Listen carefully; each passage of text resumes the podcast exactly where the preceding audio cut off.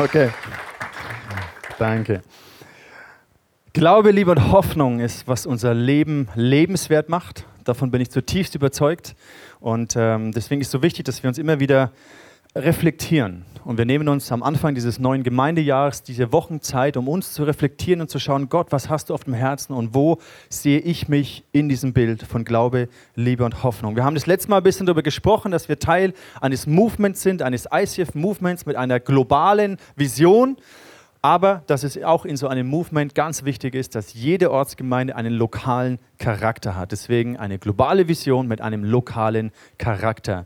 Und was unseren lokalen Charakter hier als Ortsgemeinde in Nürnberg, als ICF in Nürnberg ausmacht, sind eben diese drei Begriffe Glaube, Liebe und Hoffnung. Und lasst uns nochmal diese Bibelstelle zusammenlesen. Ich hoffe, ihr könnt sie irgendwann auswendig. Und es ist nämlich so irgendwann, wenn man es nicht mehr hören kann, so, ah, oh, jetzt, ich, ich kenne es doch jetzt schon dann ist es genau richtig. Ja? Dann sind wir langsam an einem Punkt, wo jeder, wenn du gefragt hast, warum bist du im ICF oder was macht im ICF, dass du weißt, was du sagst. Okay. Wollen wir das zusammen lesen? 1. Korinther 13. Was bleibt, sind Glaube, Liebe, äh, Hoffnung und Liebe. Nochmal von vorne, ihr müsst mitlesen, okay? Also nochmal. Was bleibt, sind Glaube, Hoffnung und Liebe von diesen dreien, aber ist die Liebe das Größte. Sehr schön. Ich möchte anknüpfen, wo ich das letzte Mal geendet habe, oder eine Bibelstelle, die wir uns angeschaut haben, aus dem Korintherbrief. Und zwar, da heißt es im Kapitel 3, Vers 18, der Herr verändert uns durch seinen Geist, damit wir ihm ähnlicher werden und immer mehr Anteil an seiner Herrlichkeit bekommen. Das ist so mal ein bisschen eine Sichtweise von dem, was wir tun und was der Heilige Geist in deinem, in meinem Leben tut was passiert durch so welche Sachen wie Explore, was durch Sachen passiert wie ich gehe zu so einem Walk for Freedom, äh, ich treffe mich in einer Kleingruppe, ich komme in einen Gottesdienst, ich setze mich mit diesen Themen auseinander. Das Ziel ist, dass, dass der Heilige Geist an uns arbeitet, dass er uns verändert von Menschen, die komplett ohne Gott gelebt haben, nach den Maßstäben und Werten dieser Welt, komplett entfremdet von Gott sich hingewandt haben zu Gott. Und du hast es erlebt, dass vielleicht, wo du getauft wurdest oder so, wo du ein Gebet gesprochen hast, dass dein Charakter und deine Persönlichkeit sich hier nicht von heute auf morgen sofort in eine Superheilige verändert haben. Sondern ab dem Moment, wo wir uns taufen lassen, wo wir uns entscheiden, Jesus nachzufolgen, beginnt ein Weg, ein Prozess. Die Bibel nennt es Heiligung, Veränderung, dass wir in unserem Charakter, in der Art, wie wir denken, wie wir fühlen, ähm, welche Prioritäten wir setzen, dass wir verändert werden. Und das bewirkt der Heilige Geist. Das Ziel ist, und ich finde es schön, dass es hier drin steht, dass wir immer mehr Anteil an dieser Herrlichkeit bekommen. Und Herrlichkeit ist ja so ein Begriff, der im Moment gerade anscheinend ein bisschen populär ist. Und ich finde es immer ähm, kritisch, wenn dann so ein, äh, eine Sache oder eine theologische Ausrichtung mega gehypt wird, weil dadurch kann es auch sehr schnell einseitig werden.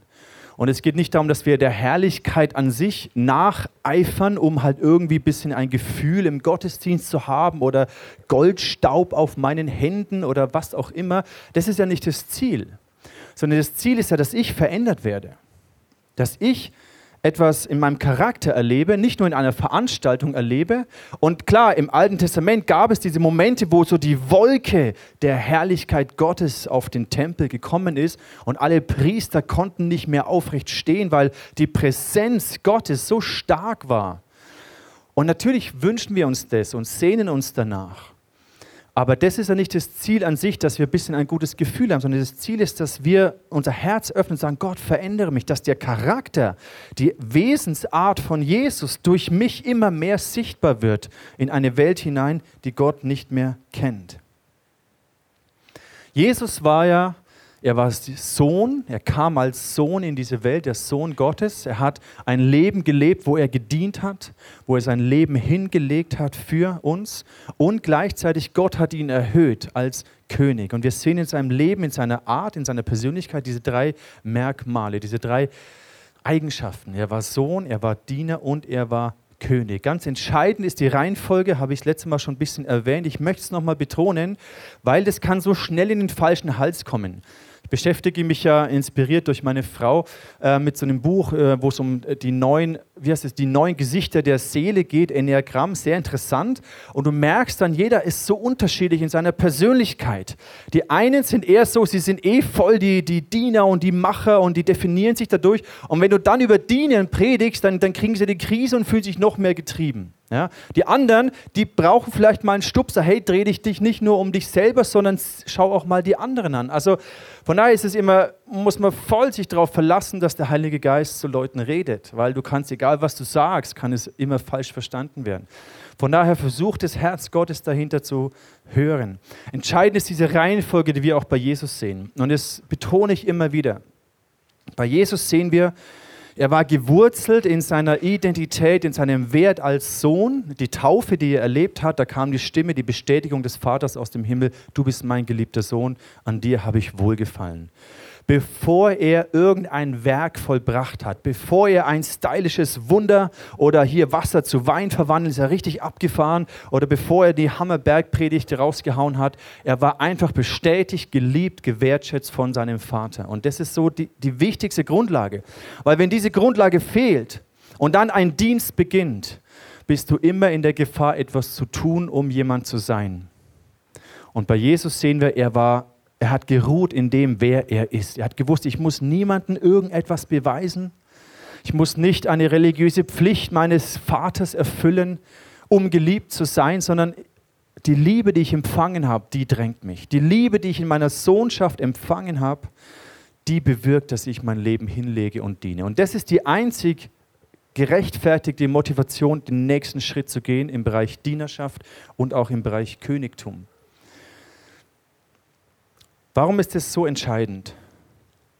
Es ist deswegen entscheidend, weil unsere Ausgangsposition, aus der wir heraus tun, etwas tun, die ist entscheidend, ob ich geliebt oder getrieben bin. Ich kann dienen aus einem inneren Getriebensein, mich zu beweisen, es recht zu machen, äh, mir etwas zu verdienen, jemand zu sein, oder ich kann dienen aus Liebe heraus, weil ich zuerst geliebt bin. Ich kann königliche, in Anführungszeichen, Autorität oder Einfluss ausüben, egal in welchem Bereich deines Lebens, aus einem Getriebensein heraus, eben mich zu behaupten, mich zu beweisen, aus Macht, aus Status, aus Erfolgsstreben. Oder ich kann Einfluss und Autorität ausüben, um den Menschen zu dienen. Das ist ein Riesenunterschied. Deswegen, unsere Werke werden keinen Bestand haben in der Ewigkeit, wenn wir aus einem ungesunden Getrieben heraus Dinge tun. Es ist natürlich ein Prozess, in dem wir drin sind. Jeder von uns hat Aspekte, wo er ungesunde Motivationen hat, wo er ungesunde Antreiber hat. Es geht nicht darum zu sagen, ich muss erst perfekt sein, bevor ich etwas tun kann. Aber wir müssen uns dessen bewusst sein und immer wieder reflektieren, weil ich möchte nicht am Ende meines Lebens feststellen, ich habe vielleicht Erfolg gehabt, äußerlich gesehen, aber aus einer komplett falschen Motivation heraus eine Kirche gebaut, um vielleicht mich selber wichtig zu machen oder wie auch immer. Diese Werke werden vor Gott keinen Bestand haben. Die Bibel sagt, unsere Werke werden im Feuer getestet werden. Und ich wünsche mir, dass mein Leben einen Unterschied macht in der Ewigkeit und nicht nur eine große Show war hier auf dieser Erde. Deswegen ist das so entscheidend, dass wir gewurzelt sind in unserer Sohnschaft, in unserer Tochterschaft und dann die Liebe in uns drängt, zu geben, zu dienen, zu investieren. Jetzt möchte ich mit euch nochmal ein bisschen euren Horizont weiten. Und vielleicht, wenn du neu in der Gemeinde bist oder dich neu mit diesem Thema auseinandersetzt, oder dann, dann überfordert dich diese Bibelstelle vielleicht etwas, die jetzt kommt. Aber lass es mal auf dich wirken und versuch mal zu verstehen, okay Gott, was, was meinst du damit? Und zwar, ich gehe mit euch an die Offenbarung, das letzte Buch in der Bibel da hat der Apostel Johannes so verschiedene Botschaften von Gott, Visionen. Und hier ist eine, eine, ein Vers, da geht es darum, dass Menschen, dass Jesus uns mit seinem Blut erkauft hat. Also wir wurden erkauft und erlöst durch das Blut von Jesus. Und da heißt es hier im Kapitel 3, äh 5, Vers 10, durch dich sind sie jetzt Könige und Priester die unserem Gott dienen. Also die, die Jesus erkauft hat mit seinem Blut, sind jetzt Könige und Priester, die unserem Gott dienen und sie werden über die ganze Erde herrschen. Interessant ist zum einen mal, dass es eine, Erde geben wird, eine Schöpfung. Und dass Jesus, er wird wiederkommen auf diese Erde und er wird, und das Reich von Jesus, die Königsherrschaft von Jesus wird diese ganze Erde erfüllen. Und wir, die wir jetzt erlöst sind und erkauft sind durch das Blut von Jesus, sind dazu berufen und bestimmt, diese Königsherrschaft mit Jesus zu teilen. Ich kann euch, ich muss euch ganz ehrlich sagen, wie das genau sein wird, das kann ich mir auch nicht vorstellen. Das sprengt auch meinen Horizont. Ich bin da schon ein visionärer Typ, aber das sprengt wirklich meine, meine Vorstellungskraft. Aber wenn ich glaube, dass die Bibel wahr ist, und dass diese Worte vom Heiligen Geist inspiriert sind, dann ist es eine Botschaft an uns. Dass wir checken, hey krass, diese Zeit hier auf der Erde, diese 80, 90 Jahre, die uns geschenkt sind, die sind irgendwie eine Art Vorbereitung auf etwas, was kommt, wo wir mit Christus als Könige und Priester eine Aufgabe, eine Verantwortung, eine Autorität ausüben werden. Das Einzige, was ich mir vorstellen kann, ist, dass wir die Schöpfung genießen werden, ohne dabei draufzugehen. Und das finde ich genial. Ich werde Kitesurfen, ich werde die krassesten Pisten runterfahren mit meinem Snowboard. Ich werde diese Schöpfung feiern, ich werde sie genießen und ich wissen, hey, ich kann nicht dabei draufgehen, ich stürze mich irgendwelche Abhänge runter. Das wird genial. Also das kann ich mir vorstellen, aber alles andere kann ich mir nicht vorstellen. Aber ich weiß, ich möchte mein Leben hier verbringen mit dieser Perspektive auf die Ewigkeit. Und hier ist auch diese Kombination, die so entscheidend ist. Deswegen brauchen wir diese diese Charakterveränderung, weil Jesus möchte, dass wir mit ihm regieren, dass wir Könige sind.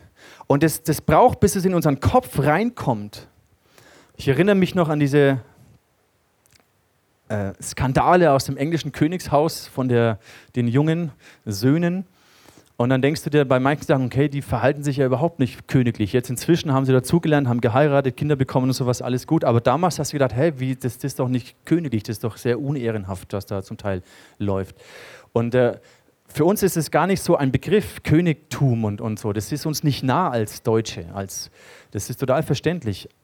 Aber was hier interessant ist, dass wir als König und Priester Gott dienen werden. Und ich glaube, dass Jesus deswegen uns das vorgelebt hat, was es heißt, zu dienen.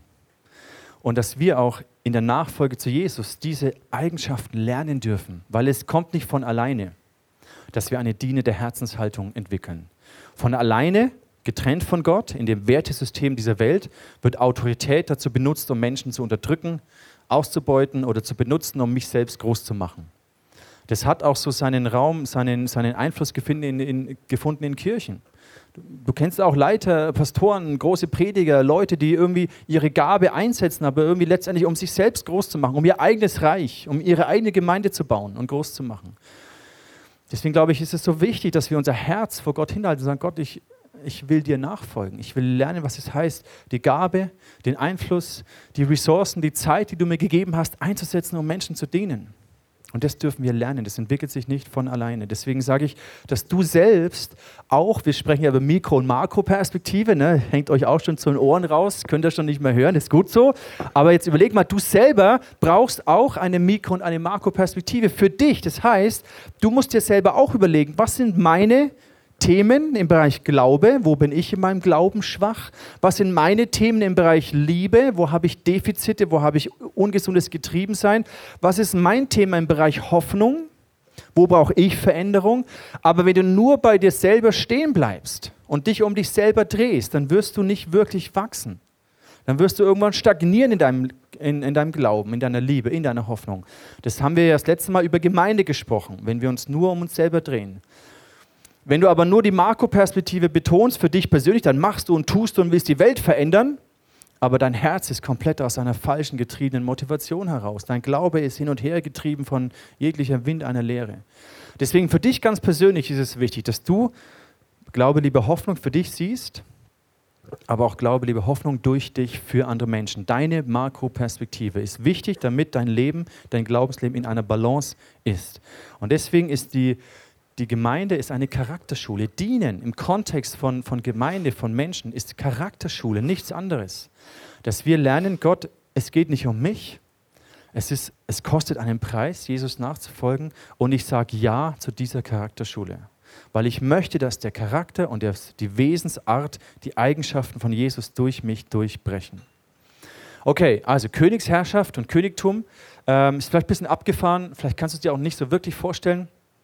Ähm, ich glaube, dieser Vers von Königsherrschaft macht auch nur Sinn, wenn ich so eine, eine Perspektive von dem Reich Gottes habe. Jesus spricht ja über das Königreich Gottes.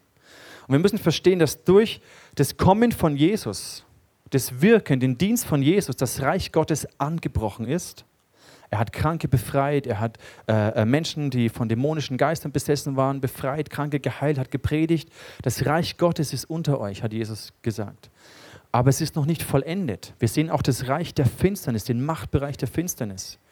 Im Kolosser 1 ist eine wichtige Stelle, das zu realisieren. Da heißt es, weil hier prallen zwei Reiche aufeinander. Kolosser 1, Vers 13. Er hat uns errettet aus der Herrschaft der Finsternis. Eine andere Übersetzung heißt es auch dem Machtbereich der Finsternis und hat uns versetzt in das Reich des Sohnes seiner Liebe. Also wir sehen hier zwei Herrschaftsbereiche dem Machtbereich der Finsternis, der Menschen in Sklaverei, in Dominanz, in, in, in, in ja, Trennung von Gott hält und den Machtbereich von Jesus. Da prallen zwei Reiche aufeinander. Jetzt ist meine Frage an dich, wo prallen denn diese Reiche aufeinander? Wo passiert denn das? Wie muss ich mir das denn vorstellen? Ist ja nicht so, dass hier irgendwie die Perser gegen die Griechen und die Italiener gegen die, die Römer gegen die Germanen und sowas, sondern wo, wo passiert denn das? Ich habe euch ein Bild mitgebracht, das euch sieben Gesellschaftsbereiche aufzeigt. Ich hoffe, ihr könnt es einigermaßen lesen. Leider ein bisschen unscharf, das gab es nicht in der höheren Auflösung. Das Bild ist von den Stadtreformern, das ist eine Gruppe, die sich in Deutschland gerade ein bisschen formiert und äh, mit dem internationalen Netzwerk auch. Und sie sprechen von sieben Gesellschaftsbereichen. Ich fange mal hier rechts, in, in der Mitte steht gesunde Spiritualität, Kirche und Gemeinde. Und dann hier rechts oben Politik und Staat, Wirtschaft und Finanzen so als der Bereich gesunde Produktivität. Hier unten dann Sport, Soziales und Gesundheit, Kunst und Kultur, gesunder Lebensstil und dann hier gesundes Denken, Bildung und Erziehung und Medien, Entertainment etc. Das sind so sieben Lebensbereiche, die, in, in denen wir uns alle bewegen. Jeder von uns, mehr oder weniger. Ne? Vielleicht ein bisschen mehr bei Sport oder weniger bei Kultur oder so, aber Wirtschaft und Politik, irgendwo hat es Einfluss auf unser Leben. Und da gibt es Menschen, die Entscheidungen treffen. Da gibt es Menschen, die, die eine Ideologie verwirklichen. Und die Frage ist, die Themenbereiche sind ja neutral, die sind einfach da. Die Frage ist, wer hat Einfluss? Welche Ideologien, welche Wertmeinungen ähm, äh, werden geprägt? Und meine Frage an dich erstmal, welcher Bereich findest du am wichtigsten? Oder empfindest du für dich einen Auftrag? Siehst du dich in einem dieser Bereiche wo du echt eine Leidenschaft hast, dass hier die Werte des Evangeliums, des Reiches Gottes sich ausbreiten. Vielleicht bist du jemand, der für Medien brennt, weil du kreativ begabt bist. Vielleicht bist du jemand, der im Bereich Kunst und Kultur Einfluss nehmen möchte. Vielleicht bist du jemand, der Wirtschaft und Finanzen auf dem Herzen hat. Und du merkst, hey, da läuft so vieles Korruptes und, und Unehrliches etc. Und da müssen wir anfangen, Reich Gottes Werte hineinzubringen. Vielleicht bist du jemand, der sagt Erziehung und Bildung ist dein Thema, deine Leidenschaft und du empfindest hier einen Auftrag von Gott oder Soziales, Sport, Politik und Staat. Wir leben in diesen gesellschaftlichen Bereichen und in diesen Bereichen prallen diese zwei Reiche, diese Wertesysteme aufeinander. Ich habe euch eine Umfrage mitgebracht und ich lade dich ein, mal dein Smartphone herzunehmen, den Flugmodus auszuschalten, den du hoffentlich anhast. Also du kannst entweder das WLAN gehen oder dann LTE anmachen und scan doch mal dieses, äh, wie heißt es, diesen QR-Code. Oder, wenn es nicht funktioniert, dann gib in deinem Browser ein sli.do und dann als Code ähm, J855. Also ich scanne mal das da, dann komme ich auf diese Webseite. Geht das alles? Smartphones raus. Oh, kann diese Seite nicht öffnen? Oh, das ist schon mal schlecht. Könnt ihr sie öffnen? Warum ich nicht? also ich mache LTE, WLAN. Ich mache mal das WLAN aus. Ihr habt alle das WLAN blockiert, deswegen. Also probier es nochmal. Jetzt geht's. Hervorragend. WLAN ausschalten. Also, klickt doch mal an. Seht ihr es? Klappt es bei euch? Okay, dann klickt doch mal an. Ähm, welcher Lebensbereich dir, äh, Gesellschaftsbereich dir am wichtigsten ist. Und gleich. Oder nee, du kannst sogar zwei. Du kannst zwei Antworten machen, okay? Zwei Antworten anklicken. So. Und dann gehst du auf Senden. Und dann sehen wir hier, 22 haben teilgenommen, sehr gut. 24, Kirche und Gemeinde, Sport, Erziehung, okay. Also, wenn du den QR-Code nicht mehr hast, slido.com und dann J855. 31, na komm, da geht noch mehr. Also, Kirche und Gemeinde, ein großer Prozentsatz ist euch wichtig. Und dann haben wir Soziales und Gesundheit, Sport, Bildung, Erziehung, Politik, Staat, ähm, Wirtschaft und Finanzen. Haben wir das auch? Ein Prozent, nee, elf Prozent. Medien. Oh, das sieht man nicht. Das ist ja übel. Könnt ihr das irgendwie, ähm, die unteren Dinger sieht man nicht. Geht das noch? Könnt ihr das irgendwie hinskalieren oder was? Geht nicht? Oh, das ist ja fies. Aber ihr seht es ja auch, glaube ich, dann bei euch, oder? Seht ihr das auch? Die Ergebnisse? Okay. Also 64, dann Soziales und Gesundheit 28, dann Bildung, Erziehung 23, aha, aha, noch mehr, Sport 20, Kunst, Kultur 18, Politik, Staat 13, Wirtschaft und Finanzen 13, Medien 10. Okay.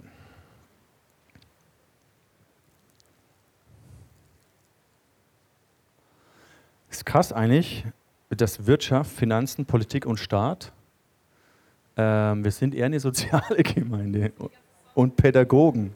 Okay, vielen Dank dafür. Ihr könnt eure Smartphones anhalten. Ich habe dann später noch zwei Fragen an euch. Also, das ist genau der Punkt, glaube ich, dass wir als Gemeinde, als Christen eine Aufgabe haben, nicht nur ich meine, Kirche, ich finde es mega cool, dass euch Kirche und Gemeinde wichtig ist. Habt ihr richtig angekreuzt. Ja? Logisch, das ist ja die, im Zentrum auch. Also ähm, es bringt, glaube ich, nichts, wenn du überall in der Gesellschaft rumrennst, aber keine Basis für dein Glauben hast.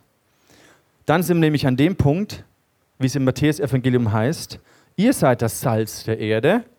Wenn jedoch das Salz seine Kraft verliert, womit soll man sie ihm wiedergeben. Es taugt zu nichts anderem mehr, als weggeworfen und von den Leuten zertreten zu werden.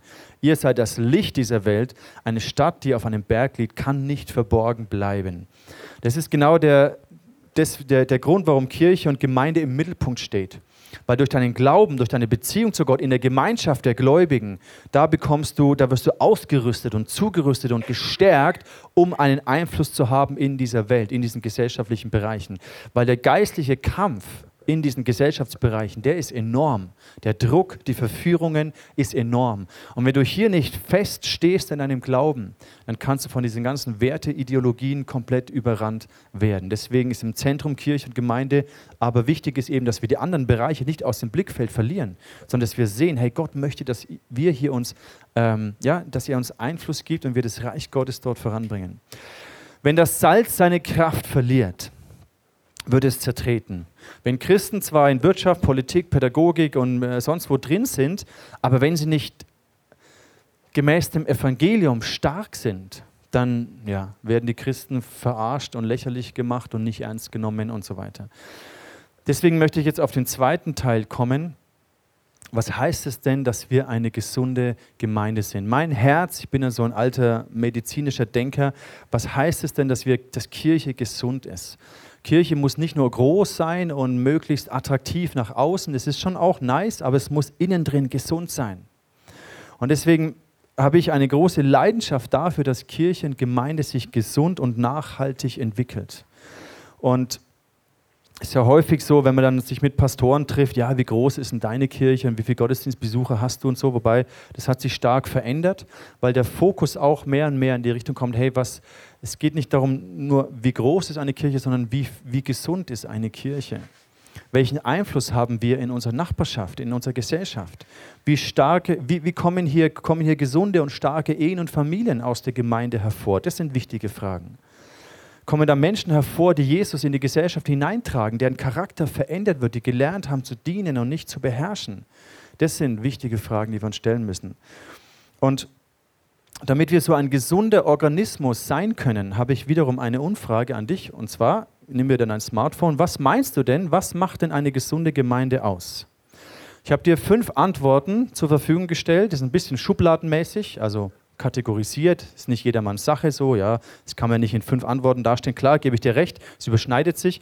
Aber versuch doch mal, du hast auch wiederum die Möglichkeit, zwei Antworten zu geben. Erstens, wenn Beziehungen in der Gemeinde tief authentisch und neue Leute integriert werden, dann ist Gemeinde gesund. Oder wenn Gemeinde viele Dienstbereiche und einen positiven Auswirkung auf die Gesellschaft hat. Genau, ihr könnt es ja selber lesen. Oder wenn die Gemeinde auf das Reden Gottes ausgerichtet ist, der Heilige Geist Raum hat zu wirken, wenn übernatürliche Gaben des Geistes gefördert werden wenn die Gemeinde stark im Wort Gottes verwurzelt ist und Menschen im Glauben mündig werden, wenn sich Menschen bekehren, getauft und integriert werden. Deine zwei Antworten, was sagst du, wann ist Gemeinde gesund? Jetzt klicken. So, jetzt bin ich wirklich gespannt. Ich hoffe, wir sehen diesmal alle fünf äh, Antworten. Ah ja. Okay, also, sehr cool. Wenn die Beziehungen in der Gemeinde tief und authentisch sind, ist bis jetzt am stärksten von 18 Personen. Wenn Gemeinde im Wort Gottes verwurzelt ist, im Glauben mündig werden, jawohl. Gemeinde viele Dienstbereiche, positive Auswirkungen auf die Gesellschaft hat, okay, 40, 42 Prozent. Mhm. Wahrscheinlich ist die Summe 200, nehme ich mal an, weil man zwei Antworten hat, schätze ich jetzt mal. Okay, das Reden Gottes, Wirksamkeit vom Heiligen Geist, 21, sich bekehren und getauft werden, also 15 Prozent, okay, alles klar. Okay, das Wort Gottes hat die Gemeinschaft, ah nein, wieder, gleich, sehr gut. Okay, interessant, so diese äh, Balken, man sieht deutlich auch, dass Gemeinschaft und Wort Gottes ganz ein starker, wichtiger Punkt ist für die meisten von euch. Ähm, in die Gesellschaftsbereiche ein bisschen schwächer, das Reden Gottes ein bisschen schwächer, das Evangelistische noch ein bisschen schwächer. Sehr interessant. Oh, ich habe gar nicht auf Senden gedrückt, sorry. Jetzt verändert sich nochmal alles. Jetzt wird, boom, alles wird anders. okay. okay, also sehr interessant. Ich möchte euch jetzt ein Bild skizzieren aus einem Bibeltext, ähm, der meiner Meinung nach uns das, das Bild einer, einer, einer wirklich starken und gesunden Gemeinde skizziert. Ich lese euch das vor, lasst euch ein bisschen mit hineinnehmen. Da heißt es, das soll dazu führen, Epheser 4, Vers 13, dass wir alle in unserem Glauben und in unserer Kenntnis von Gottes Sohn zur vollen Einheit gelangen. Dass wir eine Reife erreichen, deren Maßstab Christus selbst ist in seiner ganzen Fülle. Denn wir sollen keine unmündigen Kinder mehr sein. Wir dürfen uns nicht mehr durch jede beliebige Lehre vom Kurs abbringen lassen, wie ein Schiff, das von Wind und Wellen hin und her geworfen wird. Stattdessen sollen wir in einem Geist der Liebe an der Wahrheit festhalten, damit wir im Glauben wachsen, in jeder Hinsicht mehr und mehr dem ähnlich werden, der das Haupt ist, Christus. Ihm verdankt der Leib, sein gesamtes Wachstum. Mit Hilfe all der verschiedenen Gelenke ist er zusammengefügt. Durch sie wird er zusammengehalten und gestützt. An, jedes, an jeder einzelne Körperteil und jeder einzelne Körperteil leistet seinen Beitrag entsprechend der ihm zugewiesenen Aufgabe. So wächst der Leib heran und wird durch die Liebe aufgebaut. Für mich persönlich ist das einer der, wenn es um Gemeinde geht, zentralsten Bibelstellen, also aus Leitungs-, apostolischer Leitungssicht, der zentralsten Bibelstellen, das uns ein Bild skizziert. Da ist die Mündigkeit, die Reife, da ist die authentische, aufrichtige Liebe. Ähm, jeder ist dabei, jeder hat eine Aufgabe. Absolut genial. Hört sich mega gut an. Die Frage ist, warum sind dann viele Gemeinden so schwach? Warum funktioniert es häufig nicht? Warum gibt es all die Spaltungen und Neid und, und, und Leute? Einfach, warum hat der, der Leib, und ich spreche jetzt einfach mal über die Gemeinde an sich, nicht diese Durchschlagskraft, die sie in den ersten Jahrhunderten hatte? Was brauchen wir, damit sich dieser Leib so gesund formieren kann? Und hier bekommen wir den Hinweis in den Versen, die davor kommen, also Vers 11 und 12. Da heißt es, es ist nun auch der Gemeinde Gaben geschenkt. Also er ist es, Jesus, der der Gemeinde Gaben geschenkt hat. Er hat ihr die Apostel gegeben, die Propheten, die Evangelisten, die Hirten und Lehrer. Sie haben die Aufgabe, diejenigen, die zu Gottes heiligen Volk gehören, für ihren Dienst auszurüsten, damit die Gemeinde, der Leib von Christus, aufgebaut wird. Ich habe diese fünf Dienstgaben gehighlightet. Und Apostel, Prophet, Evangelist, Hirte und Lehrer. Und ihr merkt vielleicht, dass diese fünf Fragen, die ich euch gestellt habe, wann ist eine Gemeinde gesund, der Perspektive eines dieser Dienstgaben entspricht. Der Hirte sagt, Gemeinde ist gesund, wenn Leute tiefe, authentische Beziehungen haben und Leute integriert werden, Seelsorge, innere Heilung, bam, dann ist Gemeinde gesund. Der Prophet sagt, hey, Gemeinde ist dann gesund, wenn wir auf Gott hören, wenn der Heilige Geist Raum hat, wenn wir das tun, was Gott uns jetzt gerade sagt. Der Apostel sagt, Gemeinde ist dann gesund, wenn sich Dienstbereiche entwickeln, Leute gefördert werden, Leiterschaft entwickelt werden, wir Einfluss haben in die Gesellschaft. Der Evangelist sagt, Gemeinde ist dann gesund, wenn sich Menschen bekehren. Und der Lehrer sagt, Gemeinde ist dann gesund, wenn wir im Wort Gottes verwurzelt werden. Und ihr merkt eigentlich, man kann das nicht gegeneinander ausspielen. Spaltung in einer Gemeinde passiert dann, wenn einer dieser Dienstgaben seine Sichtweise als absolut definiert und über die anderen überhebt. Wenn der Prophet sagt, hey, ihr Evangelisten, ihr rennt da und da draußen rum äh, und, und wollt Menschen bekehren, aber eigentlich müssen wir doch beten, dass Gott Erweckung schenkt. Ja? Der Evangelist sagt, hey, ihr Hirten, ihr chillt die ganze Zeit in eurem Gemeindehaus und habt Kaffeekränzchen und draußen verrecken die Leute. Ja? Der Lehrer sagt, hey, ihr Evangelisten, ihr rennt draußen rum, ihr wisst überhaupt nicht, was das Evangelium ist. Ihr müsst erstmal ins Wort Gottes reingehen. Also wisst ihr, wenn, ihr, wenn man sich so gegeneinander ausspielt und sich überhebt und sagt, meine Sichtweise ist die einzig wichtigste, dadurch entsteht Spaltung.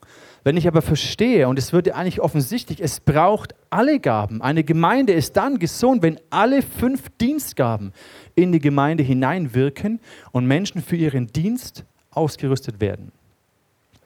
Was sind diese fünf Auswirkungen? Wie wirken sie sich aus auf die Gemeinde? Lass uns den Propheten anschauen. Der Prophet, er fokussiert die Gemeinde auf Gottes Reden, auf das Herz Gottes. Er fördert einen Lebensstil von Anbetung, von Ehre zu Gott. Das ist so ganz grob die prophetische der prophetische Dienst in einer lokalen Gemeinde beschrieben. Und ihr merkt, ja klar, das ist super wichtig. Ohne das kann man viel machen. Aber wenn es am Herzschlag Gottes vorbeigeht, dann bringt es alles gar nichts. Der Prophet, der, der, der Hirte, er ermöglicht und fördert Gemeinschaft, Integration, Seelsorge, innere Heilung. Sein Fokus sind gesunde und beziehungsfähige Herzen. Mega wichtig. Ohne das kannst du Gemeinde vergessen. Der Apostel, er erkennt und fördert Potenzial, Begabung in Menschen. Er gründet und entwickelt neue Dienstbereiche. Ohne das stagniert die Gemeinde und dreht sich um sich selber. Es ist kein Wachstum, keine Entwicklung, nichts da. Der Lehrer, er dient der Gemeinde durch gute, gesunde, Christuszentrierte Lehre.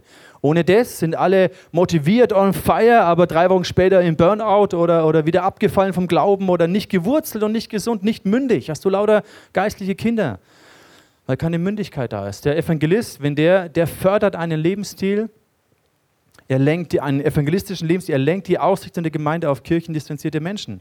Auch das ist wichtig. Man kann es nicht gegeneinander ausspielen. Eine gesunde Gemeinde braucht alle fünf Dienstgaben. Und der Grund, warum du eins dieser Bereiche angeklickt hast, ist, glaube ich, weil es dir wichtig ist. Und warum ist es dir wichtig? Warum sagst du, hey, Beziehungen oder Wort Gottes oder der Heilige Geist muss wirken oder Evangelisation? Weil du etwas hast von Gott, was die Gemeinde braucht. Du kannst es skalieren auf die Gemeinde, du kannst es runterskalieren auf deine Life Group. Deine Life Group ist dann gesund, wenn ihr auf das Reden Gottes fokussiert seid, wenn ihr tiefe und authentische Beziehungen lebt, wenn Menschen beziehungswert sind in, in eurer Life Group, wenn ihr einander dient, einander fördert, wenn ihr ins Wort Gottes hineingeht und wenn Menschen durch euch zum Glauben kommen, dann ist eure Life Group gesund. Es gibt Phasen, wo der Heilige Geist vielleicht eins oder anderes mehr betont. Aber unterm Strich, wenn eins dieser fünf Dienstgaben fehlt, überlegt es mal, stellt es mal vor, eine dieser Gaben fehlt in der Gemeinde. Früher oder später wird sie nicht mehr gesund sein. Eine dieser Gaben fehlt in deiner Life Group. Irgendwann ist deine Life Group, kannst du vergessen. Deswegen brauchen wir diese Verantwortungsbereiche, diese Gaben. Und ich glaube, Gott hat hier in dieser Gemeinde, in deiner Life Group, jedem etwas gegeben, was er einsetzen kann, damit die Life Group gesund ist, ausgewogen ist, damit die Gemeinde gesund und ausgewogen ist. Und wichtig hier ist zu betonen, es geht nicht um Titel. Es geht nicht darum zu sagen, ich bin jetzt der Apostel in unserer Live-Group. Ich bin ja der Prophet in der Gemeinde. Es geht nicht, da haben Leute so viel Mist gemacht, weil sie sich irgendwelche großartigen Titel und mega wichtig gefühlt haben, weil sie eine prophetische Gabe haben. Es geht nicht um die Titel, sondern es geht um Verantwortungsbereich. Das ist mir wichtig, dafür brenne ich. Stell dir vor, du bist der mega Hirtentyp und dein Live-Group-Leiter ist voll der Lehrer und ihr sprecht nur über die Predigt vom Sonntag, was ich gut finde. Oder ihr lest nur irgendwelche theologischen Bücher, aber niemand fragt dich, hey, wie geht's denn dir? Weil dein Live-Group-Leiter vielleicht voll der Lehrertyp ist. Und jetzt kannst du sagen, hey, doofe Live-Group, da interessiert sich ja keiner für mich. Wir reden nur über irgendwelche Themen, die mich überhaupt nicht interessieren, aber mich fragt niemand. Ja, vielleicht hast du recht. Aber jetzt kannst du entweder sagen, okay, ich gehe raus aus dieser Live-Group, weil da interessiert sich keiner für mich, da haben wir gar keine authentischen, tiefen Beziehungen.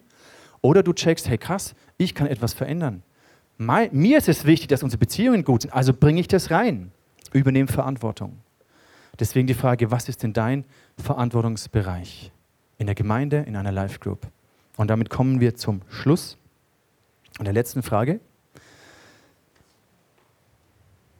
Was ist denn das, wofür du brennst? Was ist denn dir wichtig? Was könnte denn dein Verantwortungsbereich sein? Und hier kannst du auch zwei, weil es überschneidet sich auch ein bisschen, zwei ankreuzen. Entweder sagst du, ja, das Prophetische, oder das Pastorale, das Hirtenmäßige, ich möchte die Gemeinschaft ermöglichen, oder das Apostolische oder das Lehrmäßige oder Evangelistische. Entschuldigung, ich muss auf die Seite gehen, ihr dürft wieder scannen.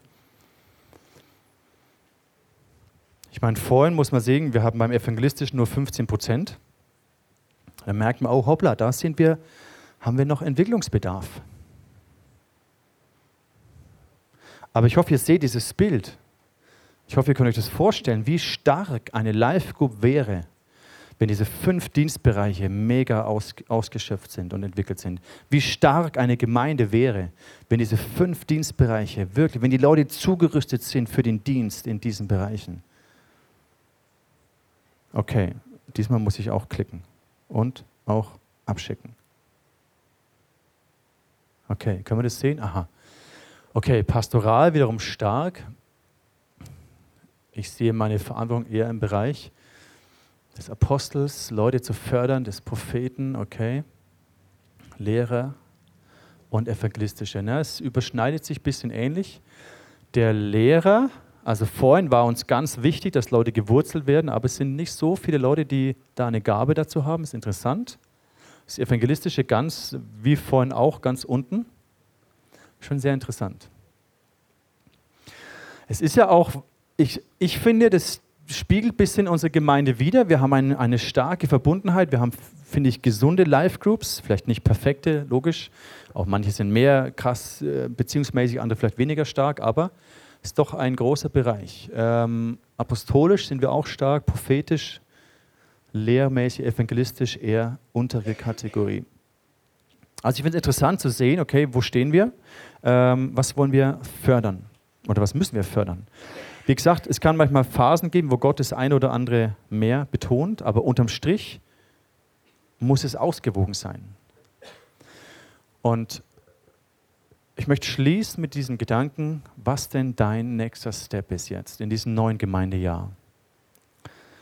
Im Bereich, wo möchtest du dich im Bereich deiner Gabe entwickeln? Wo möchtest du andere unterstützen? Damit ihr gute Beziehungen habt in der Life Group, damit Menschen zum Glauben kommen durch eure Life Group, evangelistisch Menschen Jesus kennenlernen. Was ist dein nächster Step? Und ich möchte dir einfach sagen, die Gemeinde braucht dich. Deine Life Group braucht dich. Dein Pastor kann nicht alles machen. Jetzt können wir doch ein Ranking machen, also so nicht ein Ranking, sondern eine Umfrage, wo ihr mich einschätzt. Das wäre mal interessant. Ähm, ich habe auch nicht alle Gaben. Ich verrate euch, was ich habe. Ich bin am stärksten apostolisch pastoral. Das Dilemma beim Apostel ist, er kann alles erwängen, aber nichts gescheit. Ich kann alles, ich kann prophetisch, ich kann lehren, ich liebe es, evangelistisch zu sein, aber ich bin nicht der Vollgas-Evangelist oder der Vollgas-Lehrer oder so. Ähm, aber am stärksten bin ich apostolisch-pastoral. Ich bin jetzt aber auch nicht voll der Seelsorgetyp und so, ne? aber mir ist Integration und gesunde Beziehung ist mir mega wichtig. Und ich möchte dir sagen, dein Live-Begleiter hat auch nicht alles, was du brauchst. Deine Live-Group braucht dich. Dein Live-Group-Leiter braucht dich. Ich brauche euch. Ich brauche Leute, die Verantwortung übernehmen und sagen, hey, das, das sind wir noch schwach. da möchte ich, dass wir stark werden.